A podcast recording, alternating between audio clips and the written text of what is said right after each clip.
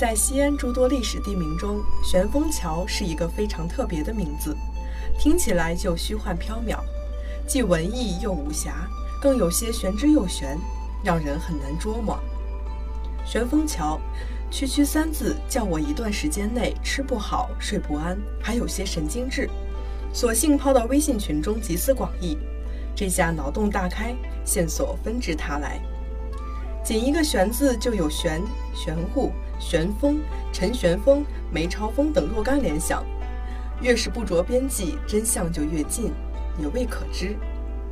返回大数据，关于玄风桥的文字多为两说：一说这里曾建有桥，名玄风桥，街道由此得名；另一说为玄风桥并非传统桥梁，而是为古代一种类似楼梯的装置。据《明清西安词典》和陕西省西安市地名志介绍，玄风桥的得名确实是因为此街曾建有玄风桥，并以桥得名。如此一来，让这条位于建国路北段路西、西段为西道巷、宽六米、长一百零二米的碎巷子更加的扑朔迷离。西北大学历史系教授张永禄说，早在明清时期，玄风桥附近是有水流的。这水流便是西安城历史上非常重要的引水工程龙首渠的一个小支流，始凿于隋开皇三年的龙首渠，后经历朝疏浚使用。它从产河引水，经数次分流，为西安城内供水。其中明清时期有一条分支水流从东面入城后，刚好流经此地。此地的一些老户传说，玄风桥是古代一种楼梯建筑，可惜大家谁都没见过。西安通览介绍，玄风桥是明代位于那里的河阳王府内独立于楼群之间的一种盘旋式的公共楼梯装置，可以使各楼由此通达上下，既增加室内面积和整洁性，又增加了整个楼群的装饰性。如果按此说法，仿如西安城南一知名楼盘为设立所谓消防通道，竟在两栋建筑间做了跨空连廊，也是前有车后有辙了。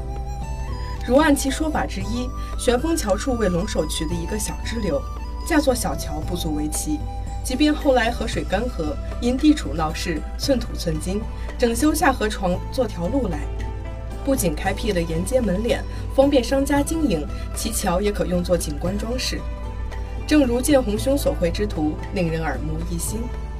这样的工程对于河阳王府虽碎个事，花点散碎银两，却盘活存量房产。还让住房变门面，不消多时就有大把的雪花银入库，且代代受益。但这个猜想在一次关于建国路民国风情街策划方案研讨会上被一个学者直接否定。他不容置疑地道出，旋风桥就是一种盘旋式的公共楼梯装置，其他纯属无稽之谈。这与我求同存异的理相悖，也不符合谁主张谁举证的宗旨。毕竟他没有进一步详陈，但我还是沉默着。被玄风桥折磨着。玄风桥是明代位于那里的河阳王府内独立于楼群之间的一种盘旋式的公共楼梯装置。从上述文字中，我们得到了前置条件：河阳王府在这里，别家或别的建筑也在这里。或许河阳王无法以磋商、购买等形式完成兼并，或商量了人家也不卖，亦或河阳王的不动产被朝廷这个人工小河后来的小路阻隔。这样一来，搞个集连接、上楼、跨河的特殊装置也入情入理，真是这样吗？唐代这一片属于崇仁坊，韩建筑其新城以后，便将这里划到城外。到了明代，这一片俨然逐渐有了繁华气象。河阳王朱汤将他的嫡府安置在距秦王府约二里地的这里，堂堂一个王府，楼台亭阁自是不少。但因历代城防变化，将这里搞得支离破碎，加之一些城墙遗址为国有而无法动念，一个王府被一条小河阻隔为两块，实在不爽。为了扩大王府属地，合二为一，朱汤便差人去相邻的人家商错买地，扩大王府事宜。谁知因此处毗邻新城，商业繁华，房租低廉，非常适合手工业者移居移商。而房产大多数是从房东们祖上继承而来的，有再穷也不卖祖产的家训，所以大家均不愿意出售。后来有人建议朱汤，既然祖产不卖，不知置换可否？朱汤一想，是啊，能花些银子将两处换到一处也未尝不可。结果却遭到房东们的激烈反对。更有甚者言道：“堂堂王府有大把银子买房，不如给大家架座桥，这样便人便己，后世留名。”为了维护王府形象与尊严，朱汤考虑再三，还是请了一位高道法师，根据堪舆实情提出建议：此处有水，则聚生气与明堂；宅分南北，中间被流水阻隔，东西两侧是路，乃生气不足，财气不聚。围筑一桥，勾连南北，平衡阴阳，密闭以聚气，便于声名过往，以人气代旺财气，将保王府百年不衰。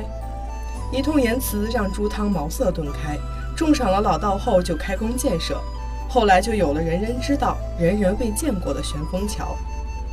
这座未知之桥贯通南北，可遮风避雨，可过桥上楼，还可将朱府两处连接起来，便人便己。不仅美观大方，还成为区域的一大地标。因战乱而损毁，故近代无人目睹。断霞低映，小桥流水。一川平远，留影人家起炊烟，仿佛似江南岸。